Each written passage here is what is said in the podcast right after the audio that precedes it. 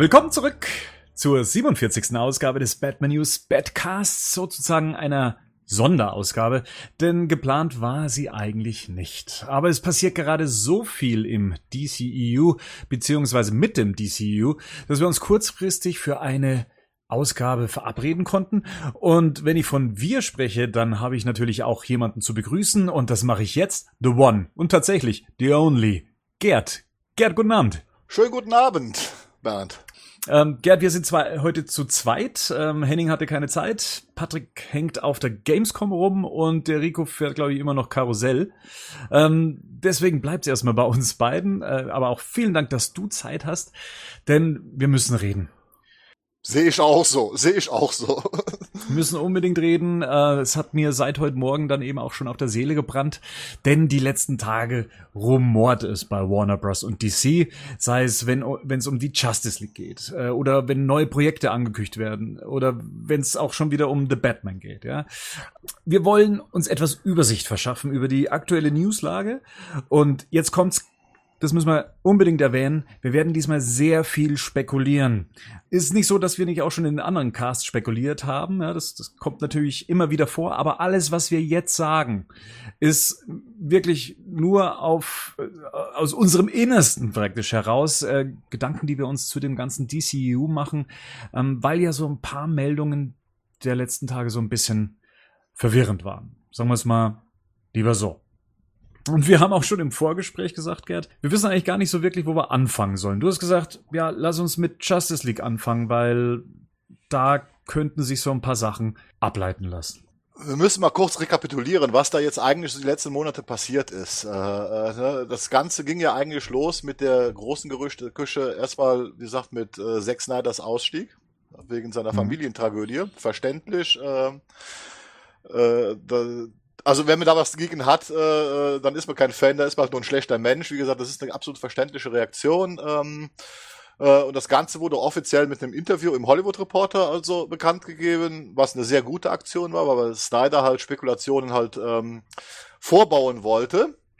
Äh, wichtig eigentlich ist da eigentlich seine letzte Aussage gewesen, die von Zack Snyder äh, selbst kam, wo er dann selbst gesagt hat, äh, letztendlich ist das alles egal, es ist nur ein Film, es gibt wichtigere Dinge. Äh, er hofft, einen guten Film abzuliefern. Er ist der Überzeugung, dass der Film gut ist, aber es ist nur ein Film.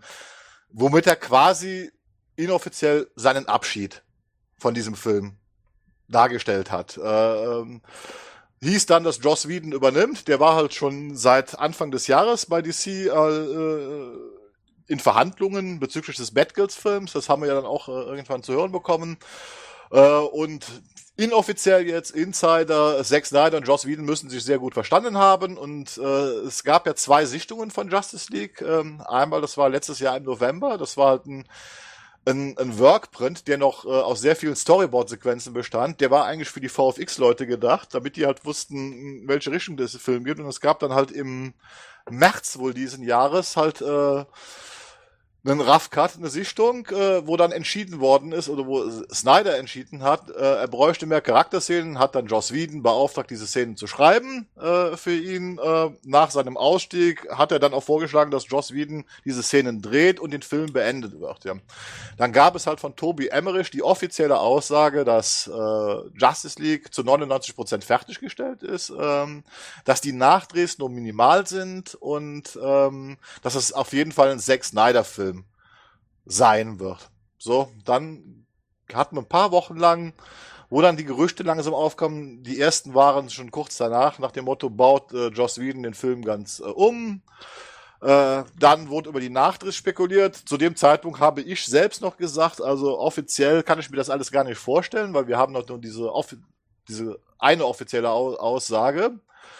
Und seitdem kamen halt immer mehr Insider-Informationen auch rein spekulativ äh, äh, nach oben, wo man aber inzwischen schon fast sagen kann, dass deren Quellen als gesichert gelten, äh, die halt ein ganz anderes Bild vermitteln. Ne? Und äh, da ist zum Beispiel äh, äh, das erste Bild, was vermittelt wird, dass also tatsächlich Warner da diese Nachdrehs, die also auch laut meinen Quellen erst Ende der Woche wirklich beendet sein sollen, sprich wir reden davon fast drei Monate Nachdrehs, dass sie panikartig äh, da Szenen nachdrehen und zwar ohne Ende äh, äh, wir haben dann im Trailer zumindest eine dieser Nachdrehszenen auch gesehen, ist uns ja auch allen aufgefallen, Affleck mit dem aufgequollenen Gesicht, das Beleuchtungskonzept stimmte nicht, wo ich halt jetzt auch aus der Quelle gehört habe, äh, da hieß es ganz einfach, das wird in der Post gefixt.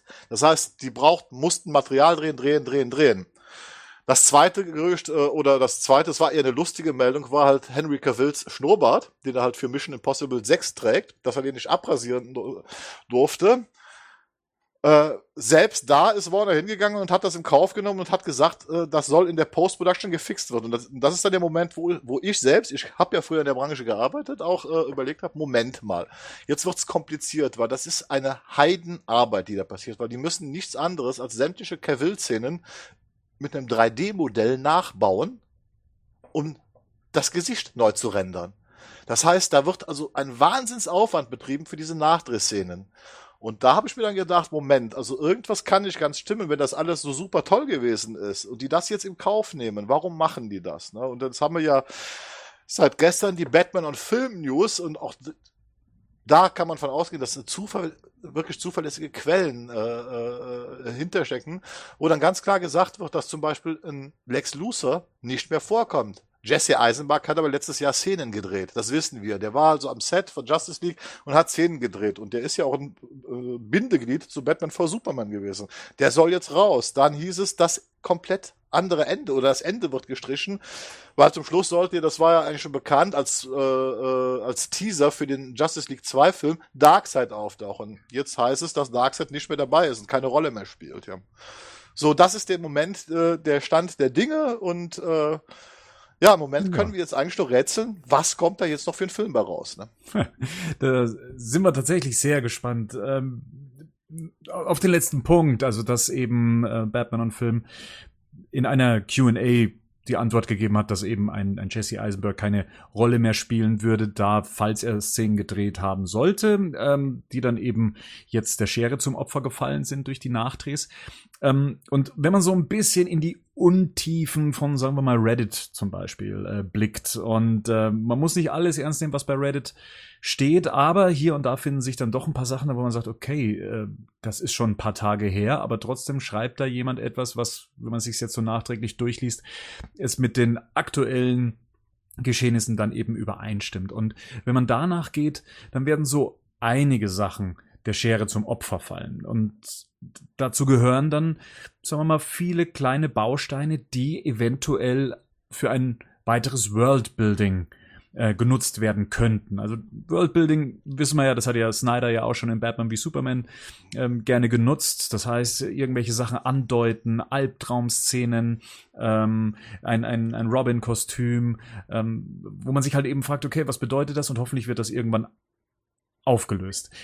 Die Vermutung, die ich jetzt da so so bekomme, oder das Gefühl, was ich bekomme, ist, man versucht Justice League zu glätten. Man versucht Justice League zu einem geradlinigen Film zu machen, der eine straight Story erzählt, der äh, keine Fragezeichen beim Zuschauer aufmacht und eventuell, tja, das DCU in dieser Form beenden ist jetzt vielleicht das falsche Wort, aber zumindest es nicht ähm, eskalieren zu lassen. Also weitere verhängnisvolle Szenerien zu schaffen, die erst in weiteren Filmen aufgeklärt werden müssten, sondern dass man sagt, okay, wir machen jetzt hier einen Film, der steht für sich, der hat einen Abschluss, ähm, da gibt's äh, wahrscheinlich keine Szene im Abspann, der auf einen weiteren Film hinweist, sondern somit ist jetzt erstmal, sagen wir mal, die Man of Steel Trilogie, wenn man so haben möchte, dann damit erstmal abgeschlossen sehe ich auch so. Ich meine, so ein Hinweis, äh, dass das so laufen könnte, hat man ja im Prinzip auch schon bei Wonder Woman Film äh, bekommen.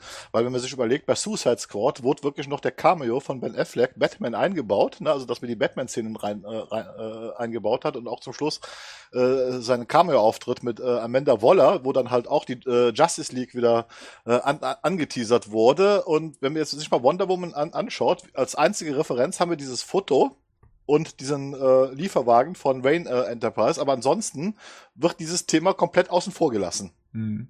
Ich meine, das ist auch praktisch, spielt zu einer anderen Zeit, man muss nicht zwanghaft, ne? Hätte man machen können, natürlich, klar. Ja, aber man hat, hat schon darauf verzichtet, ne? Und ich mhm. vermute auch, so gebe ich dir auch vollkommen recht, dass man es im Moment zumindest versucht, glatt zu bügeln, dass man vielleicht nicht in die Bedrohung kommt, noch mehr Filme zu machen, die etwas erklären, was, was man nicht braucht. Auf der anderen Seite besteht jetzt natürlich aber auch die Gefahr, und die sehe ich da ganz einfach, dass wir jetzt, wenn, wenn sie es zu weit glätten, äh, es wurden einige Sachen schon im BVS angeteased, äh, äh, storymäßig und so weiter. Wenn man die jetzt einfach so rausschneidet, ne, ob man dann halt auch dem Zuschauer, der jetzt, also sag mal, die Trilogie verfolgt hat, ne, äh, äh nicht gegen sich aufbringt, weil man plötzlich äh, äh, versucht, das jetzt alles äh, äh, am besten gar nicht mehr aufzulösen, nach dem Motto, wir vergessen das ganz einfach. Äh, also, dass dann eine, eine Unzufriedenheit entstehen könnte, äh, oder aber auch, was ich also auch im, im Moment äh, äh, sehe, äh, ich halte Joss Whedon für einen sehr fähigen Regisseur, genauso wie ich Snyder für einen fähigen Regisseur habe. Die sind aber beide von ihren optischen Stilen komplett unterschiedlich. Ne? Und jetzt, wenn ich mir halt Gedanken mache, sollte da jetzt nicht nur ein Prozent Nachdreh sein, sondern 20, 25 Prozent, ne? Wie passt das nachher zusammen? Weil hm. wir haben es schon im Trailer gesehen, uns ist die, allen die Szene halt aufgefallen sofort mit dem, mit der schlechten Beleuchtung, mit Ben Affleck, der definitiv aufgequollen ist, äh, auch wenn da andere Leute versucht haben, was anderes rein zu interpretieren. Äh, äh wie soll das aus einem Guss wirken? Ne? Also das kann also ganz gewaltig nach hinten losgehen. Weil ja. so etwas merkt man. Weil als Zuschauer äh, merkt man ganz einfach, äh, äh, wenn sowas passiert, wenn, wenn, wenn dieses optische Konzept nicht mehr passt oder sonst was, äh, dann, dann merkt man plötzlich, man hat dieses Gefühl, äh, äh, ich sehe da zwei verschiedene Filme. Und so das beste Beispiel aus jüngster Vergangenheit ist halt äh, der, letzte Fantastic Four Film von Josh Trank, ne, wo halt äh, das letzte Drittel von Simon Keenberg äh, inszeniert worden ist, weil es da auch diese ganzen Differenzen gegeben hat, ne, und wenn man sich den Film anschaut, äh, sieht man das auch äh, ganz einfach, weil der Film halt nach zwei Dritteln kompletten Bruch macht. Ja, von, mhm. von, der, von der ganzen Machart. Und, äh, weswegen das, der Film nicht besser wurde, sondern ganz im Gegenteil, es wurde noch schlimmer. Also das, was da ver, äh, verbockt mhm. wurde, wurde durch die, diesen, durch diesen äh, neuen Regisseur noch verschlimmert. Also das ist, ja. äh, ich hoffe zumindest, dass man es letztendlich nach der Nachbearbeitung, nach dem Grading und so weiter nicht wirklich spürt. Das wäre natürlich auch meine größte Angst, dass mich das jedes Mal aus dem Film rausreißt. Mhm. Und normalerweise haben wir es hier ja auch mit Profis zu tun, die am Ende wissen, was man macht. Ich finde zwar auch, dass Zack Snyder und Joss Whedon völlig andere Kaliber sind, äh, was das Filmemachen angeht. Ich, ich ich finde, dass man Joss Whedon teilweise schon anmerkt, dass er aus dem TV kommt. Richtig. Das äh, können auch seine Avengers-Filme nicht verleugnen. Es wirkt halt alles ein bisschen flacher, alles ein bisschen kleiner, als würde es halt eben in dieses TV-Gerät reingehören. Ähm, und, und Zack Snyder steht halt für epische, durchdachte, sehr speziell beleuchtete Bilder. Und da könnten halt tatsächlich zwei Sachen aufeinander clashen. Soweit ich gehört habe, ist es ja auch nicht mehr der gleiche Kameramann. Das hat, glaube ich, äh, zeitliche Gründe. Das habe ich zumindest irgendwo mal gelesen. Wie gesagt, wir sind ja hier auch so mit am Spekulieren und ja. lassen uns jetzt gerade nicht auf Fakten mitunter. Ähm, so dass äh, das natürlich dann auch schon so, ja, sich da eben abzeichnen könnte. Ich hoffe, dass man es am Schluss nicht merkt. Ich hoffe, dass es eine Situation ist, ähnlich wie bei Rogue One. Wenn ich da irgendwie ein unbedarfter Zuschauer bin, sage ich mal, der von diesem ganzen Zeugs im Hintergrund nichts mitbekommen hat, dass man sich am Schluss dann einfach denkt, ja, hat doch alles funktioniert, ist doch super, ähm, der auch nicht mehr die Szenen in den, aus den Trailern im Kopf mhm. hat und sie dann ähm, und sich dann denkt, da fehlt doch irgendwie was. Ich denke, das könnte jetzt hier teilweise schon passieren, dass wir Szenen in in den Trailern gesehen haben, die eventuell am Ende dann doch nicht im Film landen. Aber ich habe trotzdem die große Hoffnung, dass der Film funktioniert. Es soll ein guter Film werden, wenn die jetzt Nachdrehs machen. Und es soll, äh, egal wie viel Prozent es letztendlich sind. Und es ist ein Film, der mich, sagen wir mal, inhaltlich überzeugt, der mich unterhält, der dem gerecht wird, was er eben sein soll. Ein großer, spätsommerlicher, spätsommerlicher, ja, äh, herbstlicher Blockbuster-Film. Ja ähm, dann bin ich erstmal zufrieden. Aber gleichzeitig muss ich halt eben auch sagen, was mich nervt als Fan, als jemand, der diese ganze Produktion verfolgt, der sich da auch so ein bisschen auskennt und der jetzt auch diese ganze Kacke, die da im Hintergrund läuft, so ein bisschen mitbekommt, seien es nur Gerüchte, seien es Halbwahrheiten, seien es Fake ja. News oder seien es tatsächliche Berichte. Man wird halt das Gefühl nicht los, es wird etwas fehlen letztendlich. Wir werden nicht das bekommen, was sich der Regisseur, in dem Fall Zack Snyder, ursprünglich gedacht hat. Das ist eine ähnliche Situation wie bei Suicide Squad, nur dass bei Suicide Squad wahrscheinlich auch die ursprüngliche Version, vermute ich mal, auch nicht funktioniert hätte. Es hat einen schlechten Beigeschmack, würde ich mal sagen. Es hat einfach einen schlechten Beigeschmack. Weil du hast jetzt Rogue One als Beispiel genommen. Das ist, das funktioniert, äh, äh funktioniert auch teilweise. Bei Rogue One, äh, Gareth Edwards, hatte von Anfang an, das hat er auch immer gesagt, er hatte sich halt vorgestellt, dass er Rogue One als Kriegsfilm inszeniert. Ne? Die hatten von Anfang an dieses Konzept, wenn das nicht funktioniert, können wir das dementsprechend umbauen. Der hat ja dann auch die Nachdrehs selber gemacht. Er hat ja selbst entschieden, dass er mit seiner dokumentarischen Optik, dass er zu weit gegangen ist. Ne? Also äh, das war ja sein Ursprungsplan. Der wollte das Ganze wirklich äh, fast wie eine Kriegsdoku wirken lassen und hat dann auch mitentschieden, okay Leute, ihr habt recht, äh, das funktioniert nicht so, aber die hatten schon den Plan für die Nachdrehs, was sie dann wie ändern müssen, damit es funktioniert. So, aber hier ist ja dieser Plan offensichtlich äh, war ja gar nicht vorhanden, beziehungsweise er, er, er, er wurde ja jetzt während der Nachdrehs plötzlich erweitert um, um, um irgendwelche Sachen. So und, und das ist immer die Gefahr, wenn man etwas in, in Hektik macht und äh, äh diese Hektik ist da, weil man ja diesen Release-Termin 17. November auf jeden Fall halten will. Äh, äh, da fängt es an, gefährlich zu werden. Natürlich ist dann so ein Regisseur wie Joss Whedon, wo du schon sagtest, mit TV-Erfahrung sogar der richtige Mann, weil TV-Regisseure, die können vor allen Dingen eins, schnell Szenen hintereinander wegdrehen. Das ist, mhm. äh, das ist die eine Geschichte.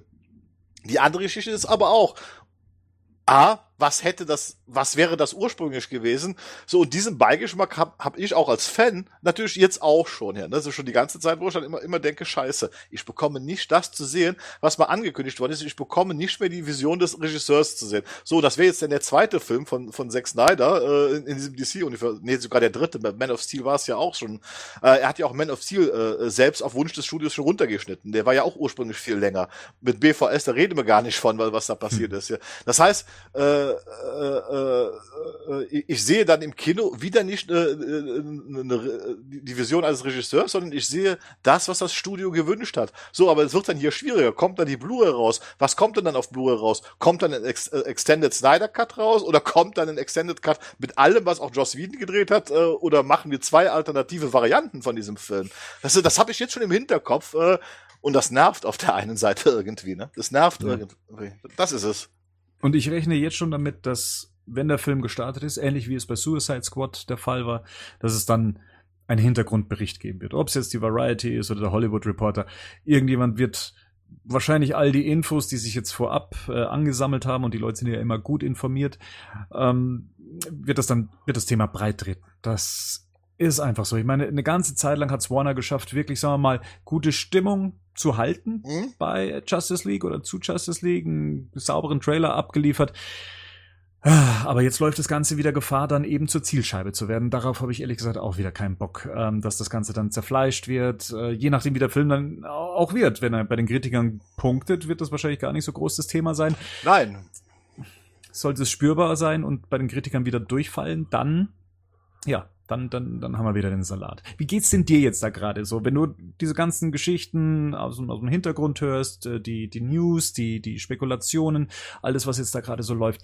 Hm, ist jetzt eine blöde Frage, aber steigert es deine Vorfreude auf Justice League oder äh, bist du dem skeptisch gegenüber oder freust du dich irgendwie noch, aber irgendwie auch gleichzeitig besorgt? Wie, wie ist denn da gerade so dein mentaler Zustand? Ich bin da mal jetzt ganz ehrlich, äh, äh so richtig freuen kann ich mich auf den Film im Moment überhaupt nicht. Ne? Also äh, dafür ist mir jetzt einfach äh, durch zu viel äh, äh, äh Insider-Information so ein bisschen ähm, die Lust auf den Film vergangen. Dazu kommt natürlich auch noch schon, dass ich also auch, klar, beim ersten Schauen fand man die Trailer natürlich geil, aber wenn man sich die beiden Trailer dann mal äh, genauer anschaut und so weiter, äh, haben die mich ja bis jetzt nicht überzeugt, weil das Interessante ist ja, äh, beide Trailer zu Justice League, die jetzt da sind, ne, aber auch überhaupt nichts über die Story preisgeben. Ne? Also wir mhm. wissen überhaupt nicht, äh, wovon dieser Film handelt. Und dann kommt natürlich auch die Sache, das hat man auch mir ja im Forum so ein bisschen vorgeworfen, ein bisschen kleinlich wäre, das mit dem schon anderen Bildformat, ne? wo ich also schon von vornherein, weil sagt, wenn du schon sagtest, Justice League, das muss episch sein. Ähm, der Nostalgiker Kritik hat das bei seiner Kritik zu Wonder Woman sehr schön mal ausgedrückt. Er sagte, äh, bei Marvel geht es darum, dass Menschen zu Götter werden. Und bei DC geht es um Götter, die zu Menschen werden. Und mhm. damit trifft er genau den Kern. Und das will ich dann mhm. auch auf der Leinwand sehen. Das heißt, da will ich riesengroßes Scope haben, äh, epische Schlachten und Feierabend, ne? Und, äh, und nicht sowas. Und das, das, das kommt alles zusammen. Ich meine, die Kameraarbeit ist schon toll. Die ist ja von, von einem Deutschen, der hat ja diese Game, Game of Thrones Erfahrung. Äh, und äh, das ist auch der Grund, warum jetzt ein anderer Kameramann dabei ist, weil der wohl jetzt wieder mit Game, Game of Thrones beschäftigt ist. Mhm. Äh, äh, äh, aber was, das passt ja schon vom Konzept her nicht zu den ersten beiden Filmen. Allein das ist schon so für mich ein Bruch, äh, äh, den ich da sehe. Ich mag das zum Beispiel auch nicht, dass dieses Bildformat von, von Avengers 1 zu Avengers 2 wechselt.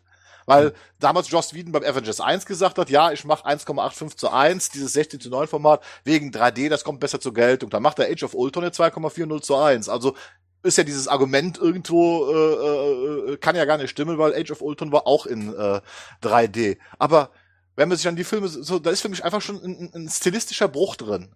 Ne, so, und, und der fällt mir halt auf. Und der fällt mir jetzt hier schon bei den Trailern auf. Ne? Also ist, ich bin ganz ehrlich, ich bin skeptisch. Ich hoffe einfach, dass, wie du schon sagtest, dass wir einen vernünftigen Film sehen, äh, sehen werden. Dass er es, ich hoffe, dass er es schafft, mich auch einfach mitzureißen. Dass ich zum Schluss einfach sagen kann, wow, das war toll. So ähnlich wie bei Wonder Woman. Wonder Woman hat seine Fehler, aber ich habe zum Schluss am Kino gesessen, ja, und, und, und, und hatte dieses Grinsen im Gesicht gehabt, einfach nach dem Motto, weil ich seit langem mal wieder einen tollen Film gesehen habe. Ne? Und ein toller Film kann Schwächen haben, da kann man drüber diskutieren, aber es ändert nicht daran, dass der Film toll ist. Ja. Das stimmt. Ich habe auch so ein bisschen das Gefühl, hm, Warner wartet jetzt auch nur drauf, dass jetzt Justice League dann auch vom Tisch ist. Ja. So ein bisschen bekomme ich so dieses Gefühl, okay, dieses Problemkind, was wir mehr oder weniger seit äh, BWS-Zeiten haben, das, das wollen wir jetzt mal so langsam loslassen. Und äh, ja, wir wissen nicht, was sich da gerade hinter den Kulissen so wirklich abspielt, aber eine etwas irriti irritierende Meldung kam dann ähm, am Mittwoch, glaube ich, äh, war es. Und zwar, nee, am Dienstag war es. Und zwar, dass äh, ein Joker Origin Film geplant ist. Soweit ja nichts Verkehrtes. Prequels kennen wir ja. Ähm, soll in den 80er Jahren spielen, soll auch ein geerdeter, ein ernsthafter Film eben sein. Aber, und das war das Erste, ähm, soll ohne Jared Leto auskommen. Gut, auch das überrascht nicht, gerade wenn es ein Pre Prequel sein soll. Ähm, Jared Leto ist halt auch schon über 40. Ähm, soll es eben ein jüngerer Darsteller werden. Und dann kam so der entscheidende Satz, er soll aber nicht Teil des DCEU sein sondern eben den Filmemachern die Möglichkeit bieten, eigenständige Geschichten zu erzählen, ohne sich eben ans DCU klammern zu müssen. Mm, das macht erstmal riesige Fragezeichen auf und man denkt sich, okay, was ist denn, was ist denn jetzt los? Äh, ja, what the fuck? Das war mein, war, das war mein erstes Mal so, what the fuck, äh, äh was soll, was soll das jetzt? Ne? Ja. Und ich meine, das, das kann man von zwei Seiten sehen. Ne? Also ich, wir haben die gleiche Situation ja auch bei den Animationsfilmen. Äh, da gibt's die Filme, die versuchen, einen Story-Arc aufzubauen, die spielen in ihrem eigenen Universum und versuchen, eine ja, fortlaufende Geschichte zu erzählen. Und dann äh, zwischendrin bekommen wir dann immer wieder Klassiker, die auf eben Comics basieren und die für sich stehen. Das ist, das ist spannend und ähm, ja, gerade eben, wie ich schon das letzte Mal gesagt habe, gerade eben diese eigenständigen Geschichten, äh, die, die sagen mir ja auch mehr zu. Hier ist es jetzt aus verschiedensten Gründen für mich ein bisschen anders. Ähm, erstens verwirrt es mich. Ich glaube, man merkt es mir auch an. Dass, ja.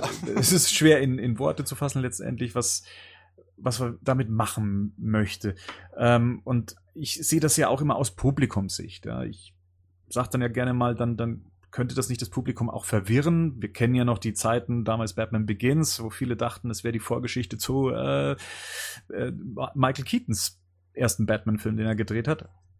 Ja. Und ähm, weiß ich nicht, ob man das alles dem Publikum abverlangen kann und dann mit einer ganz neuen Joker-Geschichte daherzukommen. Wahrscheinlich auch sollte Batman irgendwie da mitspielen oder Teil des Ganzen sein, was ja nicht so ganz sein kann, weil 80er Jahre, zumindest wenn es im DCU so der Fall war, dann ist Bruce Wayne da gerade noch ein kleines Kind. Äh, was will man überhaupt erzählen? Ja, eben. Und so weiter. Gut, wir wissen ja nichts. Wir wissen ja nichts, wir wissen ja nichts, deswegen ist auch tatsächlich eine, dem jetzt schon irgendwie einen Stempel aufzudrücken, wäre unfair. Ja, es wäre unfair, aber jetzt mal die Gegenfrage. Ich meine, ich liebe Jack Nicholsons Joker. Mhm. Hat er toll gespielt. Aber was in dem Film überhaupt nicht funktioniert hat, war, dass man ihm eine Origin-Story verpasst hat und vor mhm. allen Dingen, dass er sich als der Mörder von Bruce Waynes Eltern entpuppt hat.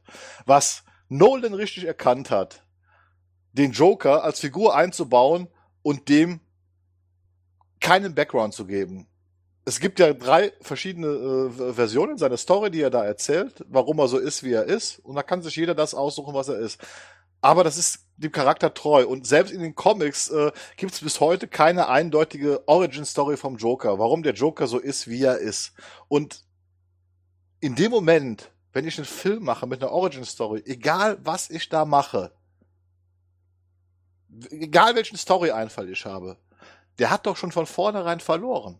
Weil gerade auch bei uns Comic-Fans, der Joker, jeder hat ein anderes Bild von dem Joker, äh, teilweise auch durch die Filminterpretationen auch geprägt äh, äh von, der, von der Figur. Wie soll das funktionieren? Und vor allen Dingen, in dem Moment beraube ich der Figur die Magie. Das ist so ähnlich wie äh, äh, die, die Star Wars Prequels. Äh, alle wussten wir, dass Darth Vader Anakin Skywalker war. Das haben wir erfahren. Äh, die haben deswegen nie funktioniert, weil uns Hayden Christian als Anakin Skywalker vollkommen egal war. Annie? Ja, eben. Das, ja. We, we, weißt du, äh, die, da hat George Lucas seinen eigenen Mythos zerstört. Das ist den, hm. den Fehler. Und deswegen weiß ich jetzt nicht, ob ich wirklich einen Origin-Joker-Film sehen will. Gut, wir, wir wissen nicht, welche Geschichte da erzählt wird. Äh, klar, da kann man schon grundsätzlich was gegen diesen Ansatz haben, ähm, weil versucht wird, was zu erklären. Klar, The Killing Joke hat das auch versucht. Mhm. Aber auch nur angedeutet, auch nur angedeutet. Er hat das nie ausgespielt. Äh, also zumindest der Comic spielt das nicht wirklich aus. Das ist nur, äh, es bleibt dem, dem Leser überlassen, das so zu interpretieren, dass es so ist.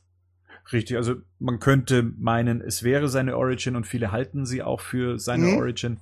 Ähm, aber letztendlich kann es eine von vielen ähm, Möglichkeiten eben sein. So wie es eben Nolan ja auch gemacht hat, indem der Joker ja immer wieder ähm, so eine leidvolle Geschichte erzählt hat, wie er zu dem wurde, was er ist und das dreimal und dreimal unterschiedlich. Das war, war schon ganz cool. Naja, abgesehen davon, was steckt denn hinter dieser, sagen wir mal, neuen DC-Filmreihe? Was glaubst du, was was bezweckt man damit? Findest du es grundsätzlich gut? Also stecken da tolle Möglichkeiten drin für Regisseure und für, für Filmemacher, neue DC-Geschichten zu erzählen? Oder hättest du es lieber beim DCU belassen, um einfach hier dieses Universum weiter aufzubauen? Grundsätzlich bin ich dem eigentlich mal äh, äh, äh, sogar sehr aufgeschlossen, weil wir, wir hatten es auch schon mal im letzten Cast besprochen, gerade das DC Comic Universum lebt von seinen Elseworld Geschichten. Es lebt gar nicht mal so sehr von den kontinuierlichen Comic Reihen, die sind zwar auch vorhanden, aber DC ist immer dann am besten, wenn sie ihre bekannten Figuren nehmen und sie in, in neue Situationen, neue Umgebungen stecken und da haben die hervorragende Comics äh, äh, mitgeschaffen. Das heißt, so eine zweite Filmreihe losgelöst vom DCU könnte natürlich dafür sorgen, dass man sich auch solcher Klassiker wieder annimmt. Da hatten wir auch das letzte Mal drüber gesprochen. Mhm. Und daraus Filme macht. Wie gesagt, wir hatten drüber gesprochen, was würden wir gerne sehen? Ein Kingdom Come als Film.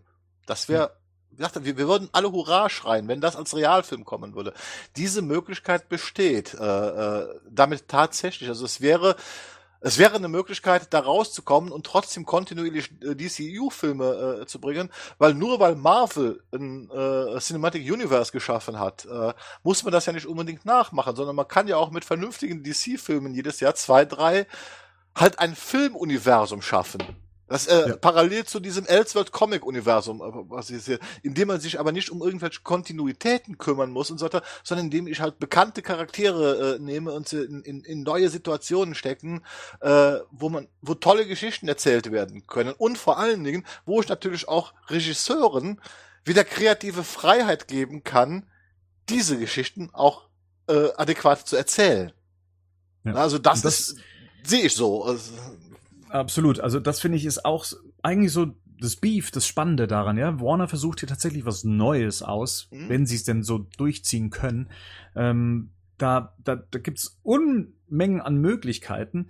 Mal abgesehen davon, dass es vielleicht die Zuschauer teilweise verwirren könnte, aber man hat halt Möglichkeiten, dieses Genre komplett neu zu beleben mit halt eben dieser Art von Elseworld-Geschichten, wenn es so sein soll. Mhm. Ähm, ich habe auch schon mal, wie gesagt, wir reden ja hier über Spekulationen, auch irgendwann mal wieder tief äh, bei Reddit drin gelesen, ähm, und das ist auch schon Monate her, dass Warner tatsächlich überlegen äh, soll, ähm, eine Red Sun Verfilmung anzustreben als nächsten Superman-Film. Würde ich Das würde jetzt natürlich, das würde ja jetzt ja auch Sinn machen und so würde das ja auch dann auch funktionieren, Mhm. wenn und da kommen wir dann später auch noch dazu, wenn Warner halt auch endlich mal sagen würde, was sie denn auch vorhaben damit. Ich muss sagen, grundsätzlich finde ich vielleicht den Joker-Film jetzt nicht das erstbeste, um es zu demonstrieren. Dafür haben wir einfach schon einen Joker gesehen, erst kürzlich. Mhm. Dafür ist es wieder zu nah an diesem Universum dran, was schon etabliert wurde. Wenn sie was komplett Eigenständiges machen würden, wo man sagt, okay, da probieren sie auch was Neues, dann, dann wäre das viel verständlicher, viel verträglicher, viel, viel leichter zu verdauen. Jetzt ist es halt eben gerade so, ah, äh, noch ein Joker-Film neben einem wahrscheinlich anderen Joker-Film und dazu kommen wir auch gleich, denn es soll nämlich noch einen Joker- und Harlequin-Film geben, äh, der allerdings dann wieder im DCEU spielt. Also da ist wieder Jared Leto mit dabei und da ist ähm, äh, Margot Robbie mit dabei. Und dann sage ich, what the fuck ist denn hier los? Ja, ganz genau. Und das meine ich jetzt gar nicht mal wirklich negativ, sondern einfach nur, ich verstehe es gerade nicht. Also, wa was versucht man hier? Was ist denn, was tut sich denn da gerade? Jetzt muss man dazu sagen, diese zwei Infos, die kommen ja jetzt nicht irgendwo her, sondern die kommen ja von ähm, renommierten Quellen. Ja? Sei Ja. es jetzt ähm, The Hollywood Reporter, sei es Variety, sei es ähm, Deadline. Das Ja. sind ja jetzt alles vertrauenswürdige Quellen, die haben ja auch ihre Kontakte. Und man muss auch sagen, Warner Bros. ist nicht allzu bekannt äh, dafür, Pressemitteilungen rauszuhauen oder Fan-Events zu machen, sondern wir haben im Vorfeld schon darüber gesprochen, Warner ist anscheinend noch so die klassische Filmfirma, die dem Zuschauer ja vorsetzt, was das was sie zu konsumieren haben und die Kommunikation wiederum, die erfolgt halt eben auf Abstand und so wie sie es anscheinend angehen, ähm, die Branchenblätter mit Infos zu füttern, damit ja sich das dann irgendwie verselbstständigt.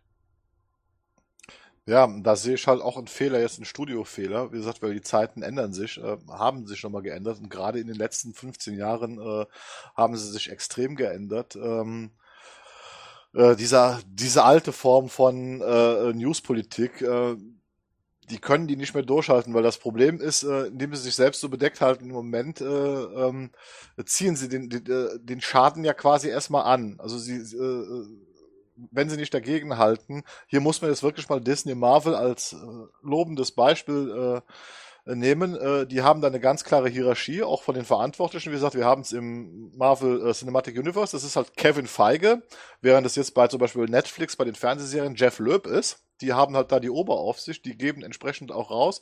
Dazu kommt noch das von Studioseiten aus, ähm, die also ganz klar mit den sozialen Medien spielen, die einbeziehen und halt auch die entsprechende Blogger und so weiter mit Infos füttern. Also die leaken absichtlich ganz bestimmte Dinge, weil sie halt mit den Leuten halt äh, Kontakt pflegen äh, und sorgen also äh, da selbst also äh, für positive Presse. Also das heißt, die, die be- bekommen dadurch positives Feedback, äh, weil sie natürlich den Fans auch dieses Gefühl geben, äh, A, dass sie gehört werden und B, äh, dass sie, dass sie ernst genommen werden. Ne? Warner Äh, hatte das ja auch schon probiert mit ihren ähm, Set-Visits, wo Ja. Journalisten und Blogger eingeladen wurden ans Ja. Set von Justice League. Ja, und dann lassen sie es aber bleiben. Sie machen es einmal relativ Mhm. am Anfang. Das kam super an. Wir haben ja die, die Presse mitbekommen letztes Jahr. Die war ja mehr als positiv für dieses Event und äh, haben wir ja auch noch selbst gesagt, eine gute Aktion äh, äh, funktioniert und dann lassen sie es wieder einschlafen. Das ist also, also so, äh, so halbherzig. So, und man muss sich jetzt im Moment auch einfach fragen.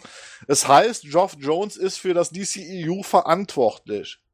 Dann muss aber auch Warner Bros. hingehen und diese Verantwortung dem Mann ausleben lassen. Das heißt, wenn Geoff Jones dafür verantwortlich ist, dann hat ein Geoff Jones in seinen Aufgaben auch tatsächlich dafür zu sorgen, entsprechende Infos auch zu dementieren dementsprechend. Aber das findet ja gar nicht statt, sondern was wir hier erleben, ist ganz einfach, ja, ja, Geoff Jones ist jetzt für das DCU verantwortlich, aber dann sagt wieder irgendjemand anders, gibt einen Kommentar ab, da gibt wieder irgendjemand anders einen äh, äh, Kommentar ab. Das heißt, man hat immer dieses Gefühl, die rennen da eigentlich ziemlich kopflos durch die Gegend. Und äh, das muss man sich als Studio heute gefall, äh, gefallen lassen. Die werden da halt an anderen gemessen. Und heute ist es nun mal ganz einfach so. Heute die Produktion von Spielfilmen funktioniert halt auch über die Kommunikation mit den Fans. Also äh, dass wir überhaupt diese Unzahl an, an großen Blockbustern haben und so weiter und dass das Kino letztendlich die letzten Jahre tatsächlich wieder eine einen Aufwind erlebt hat, ne, das liegt unter anderem an diesen ganzen Social Media äh, Sachen, die gelaufen sind hier, indem er halt Filme vernünftig ins Gespräch hält. Bei Warner passiert immer Folgendes. Die fangen mal eine Sache gut an, Presseevent, oder es kommt halt dieser Set-Visit, alle sind begeistert, dann machen die die Schotten dicht und dann geht es dann äh, negativ los und dann äh, reagieren sie auch nicht drauf, dann kommt der nächste und dann werden aus Gerüchten, die man schon hört, das beste Beispiel ist halt äh, das Gerücht, es war schon letztes Jahr im Dezember kam das Gerücht auf, dass Ben Affleck nicht mehr Regie führen wird bei The Batman. Warner hat nicht darauf reagiert. Ganz im Gegenteil. Ich glaube, Januar oder Januar war noch der Jimmy Kimmel-Auftritt von Ben Affleck, wo er ganz laut gesagt hat, selbstverständlich wird er The Batman drehen. Um zwei Wochen später kommt dann die große offizielle Mitteilung, nö, ich drehe The Batman nicht. So, und damit mache ich doch automatisch äh, dieses, das Studio ein bisschen lächerlich, weil das Gerücht war ja schon vorher da. Dann hätten wir es doch schon entweder sofort bestätigt, hätte sofort eine Pressemitteilung rausgehauen, mit Affleck gesprochen, was auch ganz wichtig ist. Hör Ben, äh, wir wissen das, du willst das nicht mehr machen, wir machen das jetzt offiziell, aber wir lassen ihn doch nicht bei Jimmy Kimmel, einer der größten Talkshows in Amerikas, da nochmal sagen, äh, ja klar, ich mache The Batman. Ne, das ist, funktioniert nicht. Kann so nicht funktionieren. Und das heißt, obwohl das ja eigentlich eine gute Entscheidung war und die Begründung, die Ben Affleck abgeliefert hat, äh, auch mit dem Hintergrund, den man, den man nach, nachher noch rausbekommen hat, mit der wieder äh, wieder aufkeimenden Alkoholsucht und so weiter und der, Familie, der Trennung äh, äh, von, von Jennifer Garner und so weiter, war das doch auch alles verständlich. Aber das hätte man doch im Vorfeld kommunizieren können, ohne erstmal wochenlang Gerüchte zu provozieren. Ja. Und während Warner Bros. das teilweise aussetzt, fühlen sich dann auch ja, die Regisseure dann genötigt, was zu sagen. Richtig. Jetzt in dem Fall auch äh, Matt Reeves. Ähm, vor ein paar Tagen oder vor ein paar Stunden hat Batman on Film oder ich weiß gar nicht, wo es wirklich aufgetaucht ist, ob es bei Reddit war, ähm, einen Interviewschnipsel gefunden. Und zwar hat der Hollywood Reporter sich am 17. Juni, Juli äh, im äh, Vorfeld zu äh, dem, dem letzten Affenfilm, sich mit äh, Matt Reeves zusammengesetzt. Und da haben sie auch ein bisschen über Batman gesprochen. Inhaltlich haben wir das äh, ja alles schon abgedeckt gehabt, was er sich so vorstellt, was seine Vision ist. Er hat sogar schon hm, tatsächlich eine Story für drei Filme im Kopf, so hier und da. Und äh, hat auch gleichzeitig noch erwähnt, ja, er selber ist jetzt auch nicht auf einen Batman-Film angewiesen und dementsprechend war es ihm wichtig, dass das Studio versteht, wenn er einen Film nach seinem Gusto dreht, dann bekommt man auch diesen Film. Und wenn sie sich einen anderen Film vorstellen, ja, dann äh, ist er vielleicht nicht der richtige Mann, aber er wäre völlig fein damit. Gleichzeitig hat er dann ähm, auch gemeint, äh, dass eben das Studio dann zu ihm gesagt hat, du, schau her, The Batman wird ein Standalone-Film ähm, und wird nicht zum Extended Universe dazugehören. Äh, das hätte man fast nicht rausgehört, weil die ähm, Hollywood Reporter Moderatorin ihm da so ein bisschen über den Mund gefahren ist. Aber letztendlich hat man es jetzt äh, gefunden und konnte es jetzt, und das ist eben diese Kacke. Ja, das kommt genau dann zu diesem Zeitpunkt raus, ähm, wo man sich fragt, was macht denn DC gerade? Ja, in mhm. welche Richtung geht's? Da kommt jetzt ein Film, der versucht, eigenständige Geschichten zu erzählen. Gleichzeitig hat man das Gerücht, dass ähm, Ben Affleck eventuell auch nicht mehr The Batman drehen ähm, will. Das hat man ja immer irgendwie so im, im Hinterkopf. Oder dass Matt Reeves einen komplett anderen Batman-Darsteller haben möchte. Lauter solche Sachen gehen ja da so durch die Welt. Und dann kommt eben sowas, so eine Aussage. Ähm, klar, die kann man interpretieren. Man kann sich jetzt da denken, okay, vielleicht darf er eine eigenständige Geschichte erzählen, ähm, muss sich aber nicht ans DCU halten oder eben er macht komplett einen, sagen wir Batman-Reboot und stellt seinen eigenen Batman in, in seine eigene Welt. So, das kursiert dann jetzt so in der Blogosphäre. Die, die Fans, ähm, ja, go, äh, gehen apeshit. Und ähm, letztendlich hat sich jetzt Matt Reeves, ähm, ist jetzt gerade vor, vor ein paar Minuten passiert, dann per Twitter selbst zu dem Thema geäußert und hat gesagt, natürlich wird sein The Batman im äh, DCEU spielen, also ist Teil davon. Ähm, was er damit meinte, ist, so wie wir es eben auch schon als eine der Vermutungen hatten, ähm, er muss keine Anspielungen machen, er muss keine Cameos mit reinbringen, sondern er kann sich darauf konzentrieren, eine eigenständige Batman-Geschichte zu erzählen. Das heißt, potenziell kann auch Ben Affleck wieder als äh, Batman-Hauptdarsteller äh, den aber, den aber nicht erwähnt. Das ist also auch bemerkenswert, dass er halt den nicht erwähnt. Ähm, jetzt mal, weil auch keiner danach fragt. Das muss man jetzt auch mal ja, sagen. Da klar, hat man natürlich. Matt Reeves. Da hat man Matt Reeves hier an der Strippe mehr oder mhm. weniger. Ähm, er ist bei Twitter. Der Mann ist wirklich super aktiv bei Twitter. Mhm. Während der ähm, Planet der Affen-Geschichte, der ging einem fast schon auf die Nerven. So so persönlich ist er da geworden teilweise. Und es schafft halt keiner, ihn auch mal da zu fragen fragen, wie sieht's denn aus mit, mit Ben Affleck? Aber grundsätzlich, das ist ja auch nicht sein Ding. Das muss auch er gar nicht beantworten. Die Frage ist, warum kann das Studio nicht endlich mal Stellung beziehen? Ja. Und wir hatten heute das Gespräch auch mit Henning, äh, heute mhm. Vormittag, der auch gesagt hat, ja, Warner ist da ja auch in einer ganz blöden Situation. Die können sich nicht zu jedem Scheißdrecksgerücht, was es da draußen gibt, können sie eine Pressemitteilung rausgeben oder eine Pressekonferenz. Da hat er auch absolut recht. Aber ja. viele Sachen gäb's gar nicht als Problem, wenn Warner Bros. ihre Kommunikation nicht durch, ähm, durch, durch die Branchenblätter führen würde. So, richtig, was eh richtig. immer so ein bisschen, so, was so ein Gerüchtanstrich hat und gleich schon wieder Interpretationsmöglichkeiten auflässt, sondern einfach, wir haben einen Plan, den kommunizieren wir, wir bringen eine eigenständige DC-Line raus, wir kommunizieren auch gleich, äh, was wir damit vorhaben, warum wir das machen. Das ist ja auch die große Frage. Warum machen wir das? Ja. Und ähm, gut, ich kann es verstehen, vor Justice League möchte man wahrscheinlich sich zu dem Thema Affleck, sollte das wirklich noch in der Schwebe sein, sich nicht äußern, um das Marketing nicht zu gefährden. Aber irgendwas, irgendwie ist da ähm, Warner Bros. in der, in der Bringschuld. Ähm, sich da anders aufzustellen, besonders sich anders hinzustellen, anders zu kommunizieren, besonders mit uns Fans. Außer sie stehen drauf. Außer sie stehen auf diese Art, wie das dann im Internet ähm, abgeht. Ja, aber Du hast jetzt ein paar Punkte angesprochen. Ich gehe jetzt mal so ein bisschen darauf ein. Jetzt muss man erstmal äh, Folgendes sagen. Ich meine, das, das, hatten wir schon mal diskutiert, wie das Ganze losging. Ben Affleck führt keine Regie. Wir suchen einen neuen Regisseur. Hab ich ja schon damals gesagt. Ähm, es gibt ja nur eigentlich zwei Möglichkeiten. Wenn sie, wie damals es ja noch hieß, ein Drehbuch hatten, also es hieß ja, man hätte ein Drehbuch von Geoff Jones und Ben Affleck äh, und, und Terrier, ne, was halt äh, entsprechend vorhanden wäre, mit einem Deathstroke als Gegner, ähm, äh, dann hätte ich mir niemals einen Matt Reeves geholt. Dann hätte ich mir halt einen Handwerker geholt, der halt nach meiner Nase pfeift. Nach, den, nach der Nase der Produzenten und Drehbuchschreiber. Das ist in Hollywood üblich, das wird andauernd gemacht. Äh, wie gesagt, das bekannteste Beispiel ist ähm, halt X-Men 3. Wie heißt der gute Mann nochmal? Äh, äh, äh, Bedingens. Ähm. wie heißt er denn? Hier.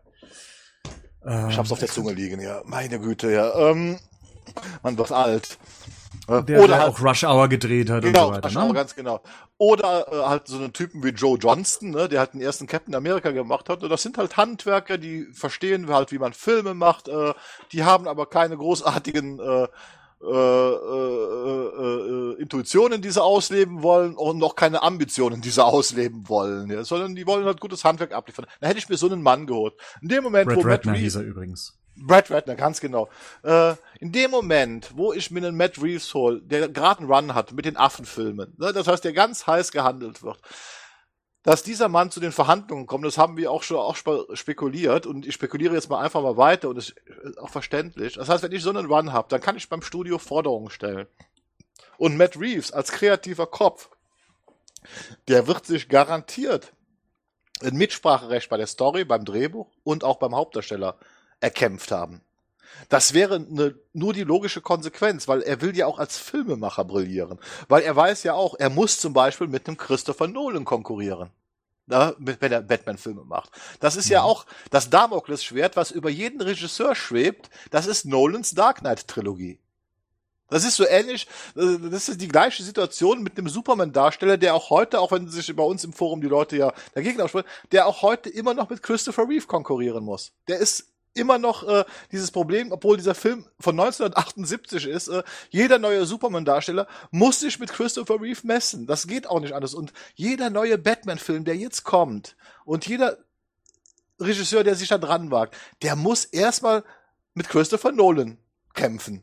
So, der muss es ja schaffen, einen tollen Batman-Film zu machen und wenn er super ist, äh, äh, äh, muss er sogar dafür sorgen, dass die Leute sagen, ja, Nolan war schon geil, aber Matt Reeves, das war das absolute Nonplusultra. Das ist ja so das Ideal, was diesem Regisseur vorstellt. Das heißt, ich kann das also erstmal verstehen, dass er sich diese Rechte erkämpft hat. Und was er jetzt draus macht, das müssen wir mal abwarten. Aber es ist, wäre für mich als Regisseur, wenn ich die Regie, also machen würde, wenn ich in dieser Situation wäre, ich würde mir obwohl ich Ben Afflecks Leistung als Batman und Bruce Wayne sehr gut finde, ich würde mir auch dieses Recht erkämpfen, wenn ich eine eigenständige Batman-Story erzählen kann, auch in diesem DCU. Ich würde mir auch dieses Recht erkämpfen, äh, ich darf aber auch über den Darsteller entscheiden. So, wie mir das nachher in meine Konzeption reinpasst hier so. Und ich denke mal, das ist auch geschehen und das würde auch diesen Interview-Schnipsel erklären. Das heißt, die haben den Mann höchstwahrscheinlich äh, in einem gewissen Maße einen Freifahrschein ausge, äh, äh, ausgestellt. Und da der dritte Planet der Affen im Moment im Kino super läuft, also auch die Erwartungen erfüllt, äh, wieder beim Kritiker und beim Box Office, äh, ist Matt Reeves in einer sehr bequemen Position, das auch auszuleben. So, so sieht das jetzt erstmal aus. Das zweite, was du sagst, diese Kommunikation. Wie gesagt, das ist ein Desaster. Hast natürlich recht. Es könnte sein, dass man das jetzt mit Ben Affleck vielleicht nicht publik machen will, wegen der Promotion für Justice League.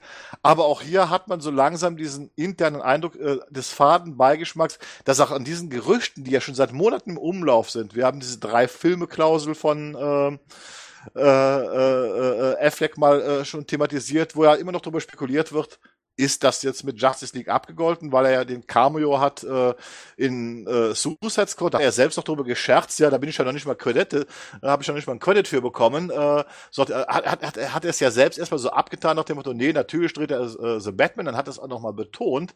Aber ich glaube, im Moment ist äh, tatsächlich eher die Entscheidung ist, äh, oder die Frage ist, ist, ob Matt Reeves Ben Affleck als Batman haben will. Das ist hm. der Punkt, um den es geht.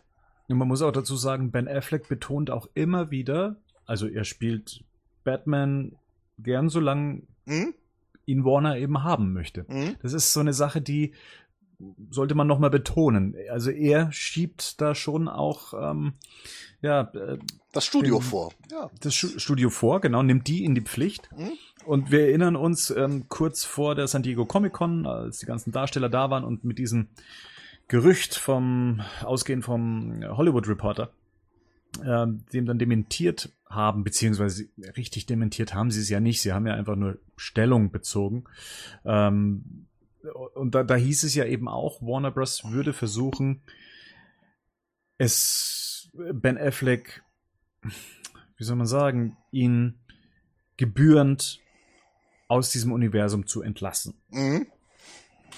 Und da passt dann natürlich auch dazu, dass Ben Affleck sagt, solange mich Warner haben möchte, ja bin ich auch euer The Batman oder euer Batman generell. Ich hoffe, dass dem auch weiterhin, ja, dass das. Ich hoffe es auch. Wie gesagt, ich, das es will. Ich, ich, ich, ich, ich, ich möchte als Fan jetzt erstmal, ne, äh, weil er halt äh, äh, das so gut gemacht hat. Äh, ich möchte ihn tatsächlich in, in einen Solo-Batman-Film sehen. Das ist, was du das letzte Mal ja schon angesprochen hast. Also äh, äh über BVS lässt sich über viele Punkte streiten, wo sich aber die meisten darüber einig sind, war einfach Ben Affleck als Batman, trotz der ganzen Kritik zu Beginn, oh, um Gottes Willen, äh, Affleck Batman niemals, äh, äh, war das ja, was am Ende übrig geblieben ist, äh, war das ja einer der, der Highlights, wo alle gesagt haben, ja, Ben Affleck als Batman möchte man auf jeden Fall weitersehen. Das war mhm. klasse. So, und äh, das hoffe ich, dass das jetzt auch weiter ist. Aber wie gesagt, wenn ich einen kreativen Regisseur habe, äh, denke ich mal, also diese, diese Entscheidung wird tatsächlich bei Matt Reeves liegen. Also er wird das entscheiden können. Und ähm, da kann man jetzt nur abwarten, da ja jetzt auch, da sie ja jetzt erst mit der Story anfangen. Das heißt, wir, wir reden ja jetzt auch schon wieder über den Film, den wir ja vor zwei Jahren frühestens gar nicht zu sehen bekommen. Ne? Das heißt, äh, wir haben ja alle mal gehofft, 2018 einen Batman-Film zu sehen. Also, also wenn wir in 2019 zu sehen bekommen, können wir uns alle glücklich schätzen, ne? dementsprechend.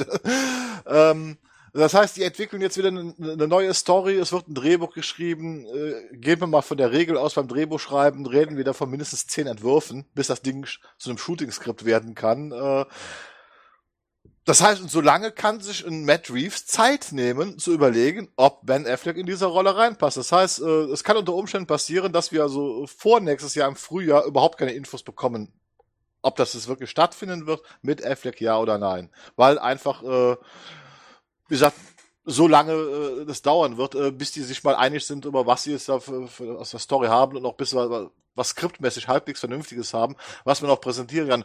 Was sich, wo sich bei mir jetzt wieder die Frage stellt, ist natürlich, ähm, das werden wir nie erfahren, was war denn mit dem Skript von Affleck und Geoff Jones und äh, Terrio? War das hm. jetzt wirklich so schlecht? Dass man entschieden hat, äh, dass das gar nicht funktioniert. Das war ja auch ein Gerücht, was im Umlauf war.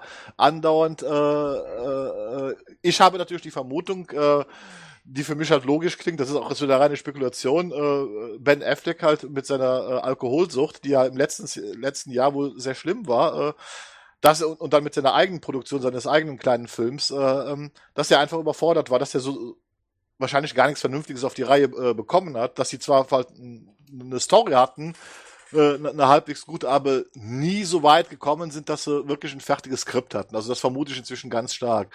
Was das auch erklären könnte, warum Warner dann so ganz schnell auf diesen Zug mit Red Reeves äh, sich eingelassen hat, äh, wenn er ihnen was präsentiert hat, so eine Idee, die für sie vernünftig mhm. klingt. Weil äh, weil die hatten ja im Prinzip ein, ein Dreivierteljahr, um an einem Drehbuch zu arbeiten und es ist nichts passiert. Oder, ja, ne? das stimmt. Das, ist, das stimmt. Und ich glaube ich glaube auch, dass Matt Reeves dann vielleicht auch so oder so gesagt hätte, nee, auf dem Drehbuch von jemand anders arbeite ich nicht. Mhm. Ich habe hier so einen kleinen Pitch für euch. Mhm. Ich stelle es mir in etwa so vor. Ich könnte mir das so und so vorstellen. Hat er ja auch selber gesagt. Ja, er mhm. hat ja schon ähm, seine Vorstellungen so ein bisschen geäußert und Warner scheint das ja auf jeden Fall gefallen zu haben. Und er wäre ja auch nicht der Richtige gewesen. Wie du schon gesagt hast, er ist kein Auftragsregisseur. Er ist jemand, der versucht, seine eigene Materie umzusetzen und dementsprechend wäre wahrscheinlich das ähm, Ben Affleck Drehbuch gar keine Option gewesen. Mhm. Ähm, für Warner eventuell schon, wenn es denn auch rund gewesen wäre, wenn es funktioniert hätte. Aber ja. ja. keine Ahnung, was da hinter den Kulissen gelaufen ist. Ähm, bin gespannt, ob wir das jemals erfahren, so in 10, 20 Jahren. Ich sag mal ähm, so, wenn wir Glück haben und es wirklich ein Terrio-Skript gegeben hatte, könnte es sein, wenn es äh, äh, äh vorhanden ist, äh, die meisten äh, solcher abgelehnter Drehbücher, die tauchen irgendwann auf Reddit auf. Ne? Also äh, hm. Das könnte sein, dass wir unter Umständen da vielleicht mal das Skript zu lesen bekommen. Aber ich glaube, es war gar nicht so weit, dass es in dem Zustand war, um es als Skript zu, äh, zu bezeichnen. Ich denke mal, da lag auch mit einem Problem, äh, wo dann auch dann Warner zumindest dann die Notbremse gezogen hat, nach dem Motto, äh, okay, wir sagen jetzt, du wirst nicht mehr Regie führen, weil die einfach äh, zu dem Zeitpunkt nichts hatten, was sie vorweisen konnten. Also das, könnte ich mir schon so vorstellen. Ja, das ist, ist äh, da ist also einiges im Argen gelaufen, also äh, schief. Aber auch da ist wiederum dieses Problem, äh, weil keine vernünftige Kommunikation nach außen stattfindet. Auch da wurden ja immer wieder irgendwelche Häppchen. Da hat mal Ben Affleck was gesagt, dann hat der mal was gesagt, da hat, hat der mal was gesagt. Ja. Äh,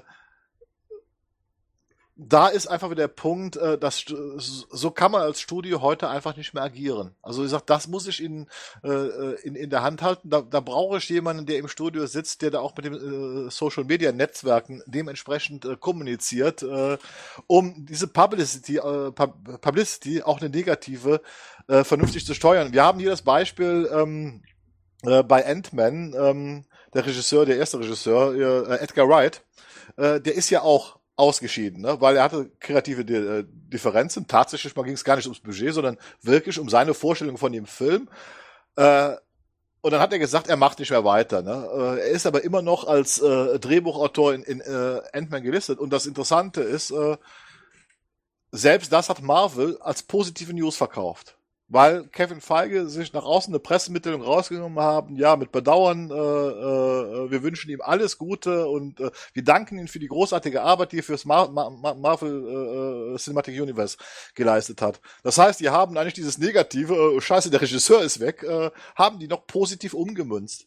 So, und, und das, das muss heute passieren bei so einem Studio. Wenn sowas kommt, auch eine negative Meldung, muss ich hingehen, ich muss mir überlegen, wie verkaufe ich die nach außen und selbst wenn, wenn die der schlimmste aller Fälle ist, wenn man es geschickt macht, kann ich das auch als was Positives verkaufen. Ja. Marvel hat's vorgemacht.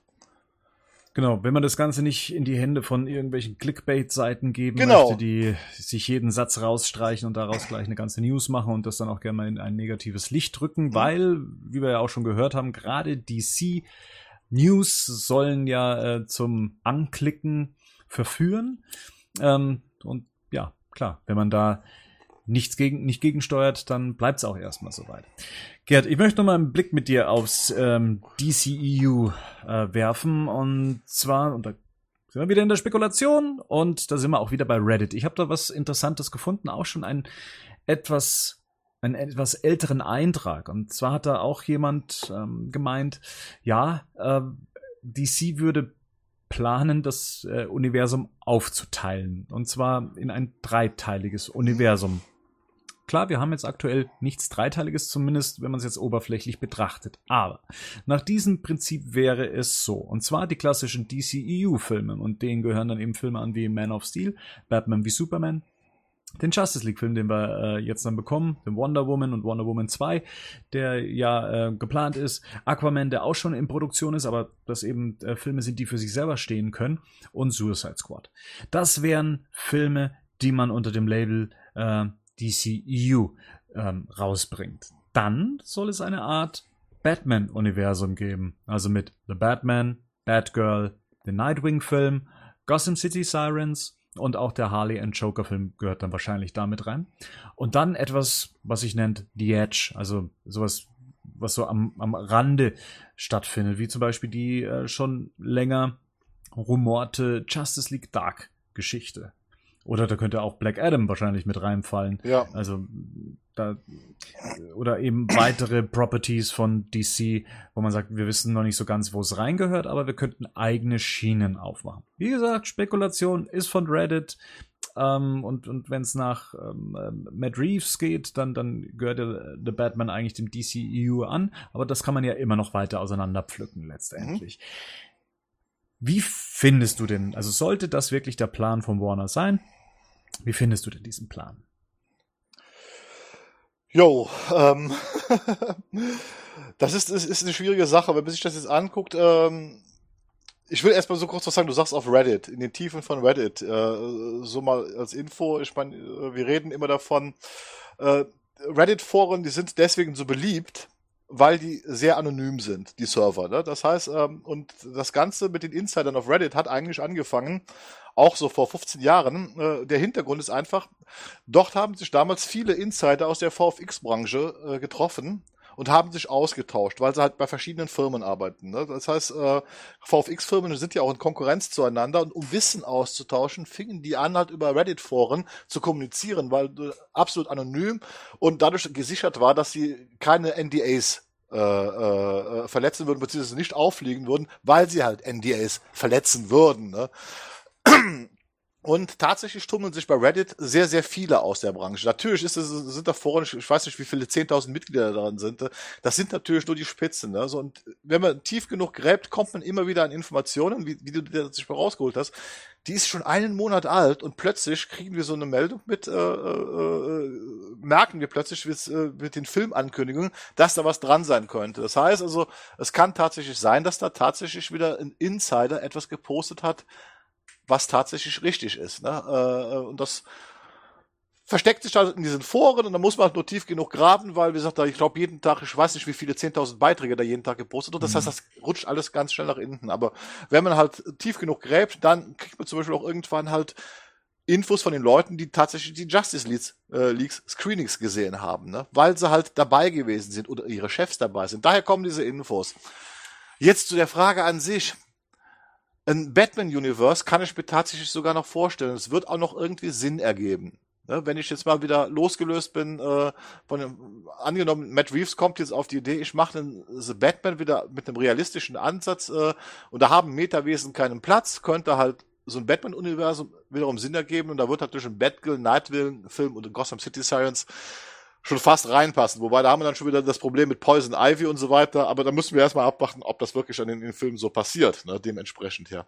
ja. Mit dem Edge-Universum, da tue ich mir erstmal persönlich ein bisschen schwer. Ich persönlich würde zum Beispiel einem Justice League Dark Film würde ich mir natürlich angucken, aber dem würde ich keinen großen Publikumserfolg äh, bescheinigen, weil das ist schon was ganz Spezielles. Das ist sowas, was wirklich so nur uns Comic-Fans und Nerds äh, ansprechen würde. Ähm, was ich jetzt ja auch gelesen habe, ist, dass gerade dieses Edge-Universum, dass man das auch versucht, preisgünstig, äh, preisgünstiger zu gestalten. Mhm. Wenn man also hingehen würde und da natürlich, ich sag mal, äh, junge aufstrebende Filmemacher mit äh, Themen, äh, die bei Vertigo zum Beispiel, die DC Vertigo äh, gelaufen sind äh, äh, beauftragt, äh, könnte das ein, ein Spielplatz werden, um, um junge Regisseure zu fördern mit äh, interessanten Filmprojekten, die unter Umständen sogar vielleicht Blockbuster-Qualitäten haben könnten.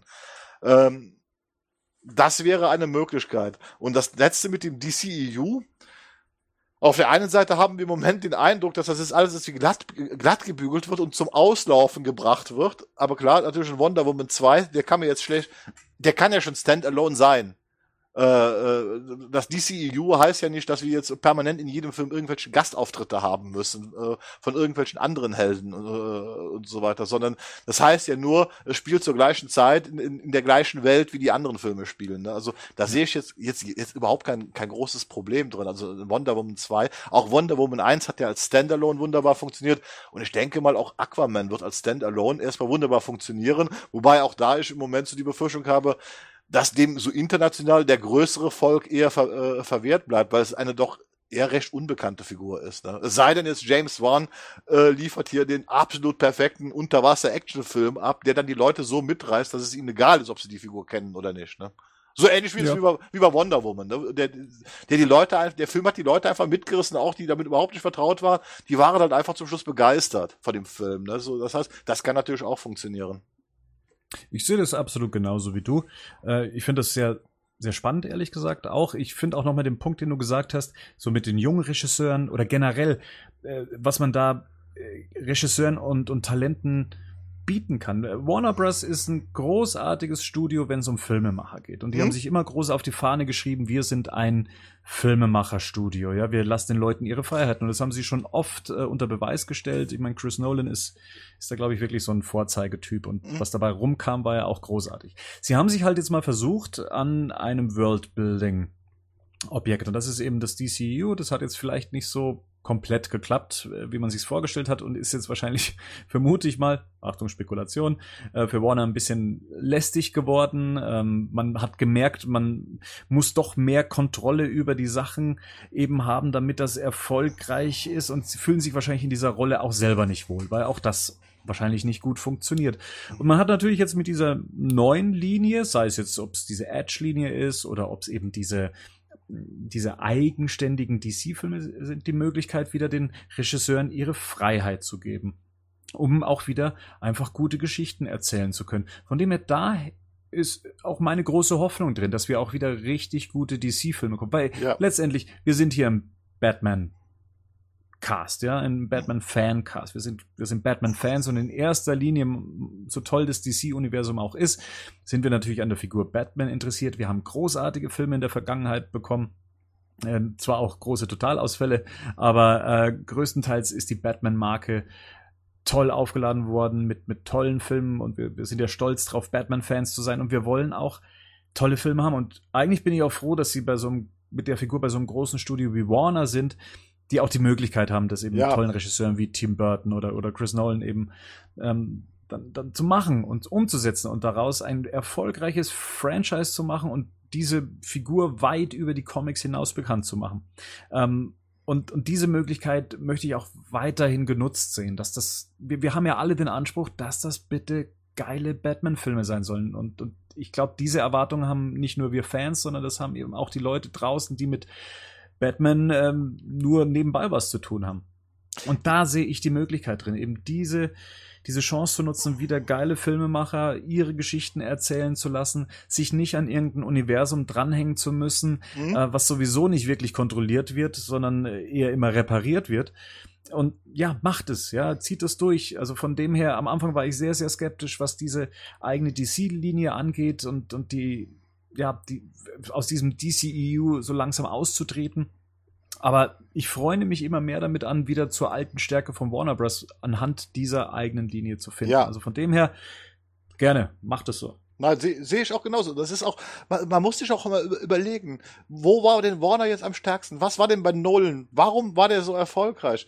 Nolan hat sich ja über, letztendlich bis auf die, das Grundgerüst gar nicht an die Comic-Vorgaben ge, äh, gehalten. Der hat ja einfach die Figuren genommen. Er hat da natürlich ein paar Comic-Referenzen eingefügt, aber der hat sich einen Scheißdreck um eine Comic-Kontinuität gekümmert, sondern der hat seinen Batman in seinem Universum reingesetzt, äh, Und deswegen hat das auch funktioniert. Deswegen hat das wirklich funktioniert. Und deswegen hat er das geschafft, diese Filme eine Million im Publikum schmackhaft zu machen. Wie gesagt, The Dark Knight, wie gesagt, bei allen Problemen, die ich mit seiner Batman-Darstellung habe, es ist ein hervorragender Thriller.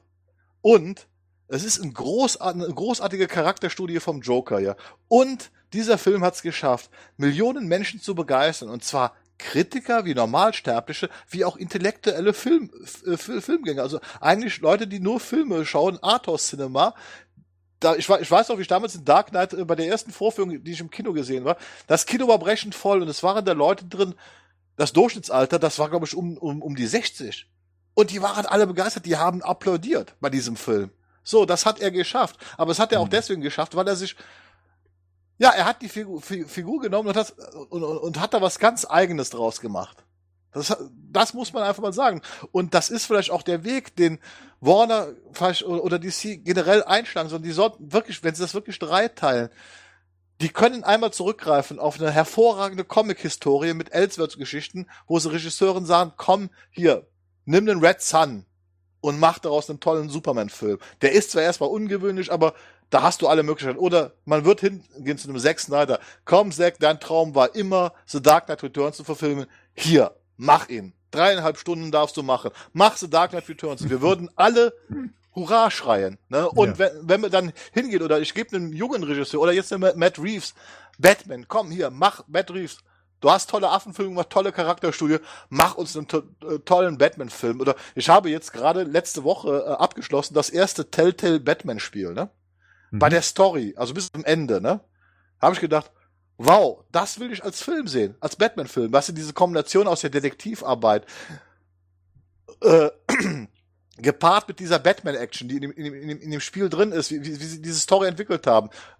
Telltale geht halt am Ende halt die Luft aus, leider. Das ist halt das Problem. Also äh, die Auflösung ist nicht ganz so toll, da hätte man sich was Besseres einfallen lassen können.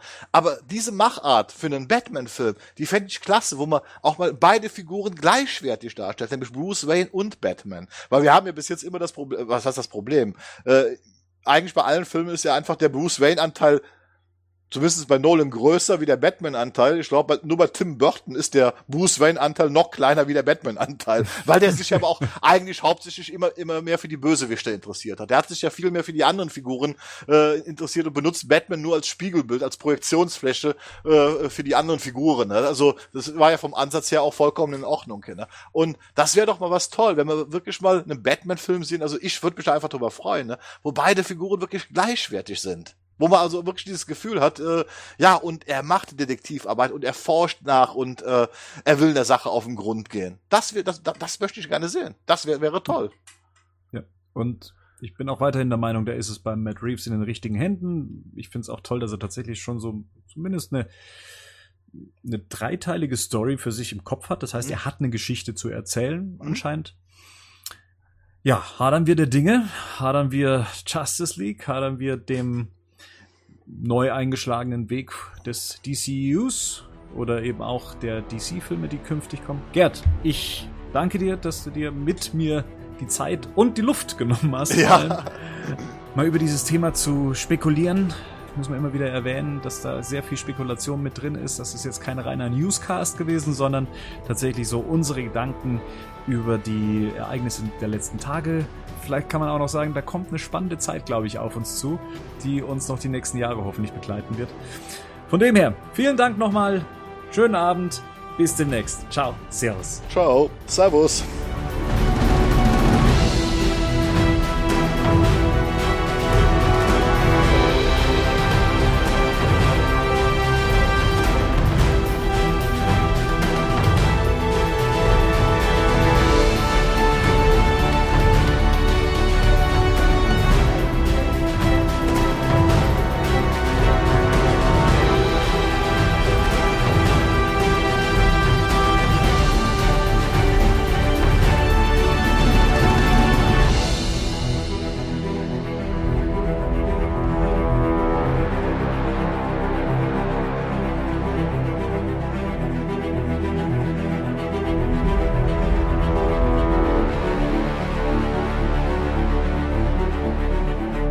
Batman News Badcast ist ein Podcast-Projekt von Fans für Fans. Batmannews.de und der Badcast stehen nicht in Verbindung mit Warner Bros. oder DC Comics.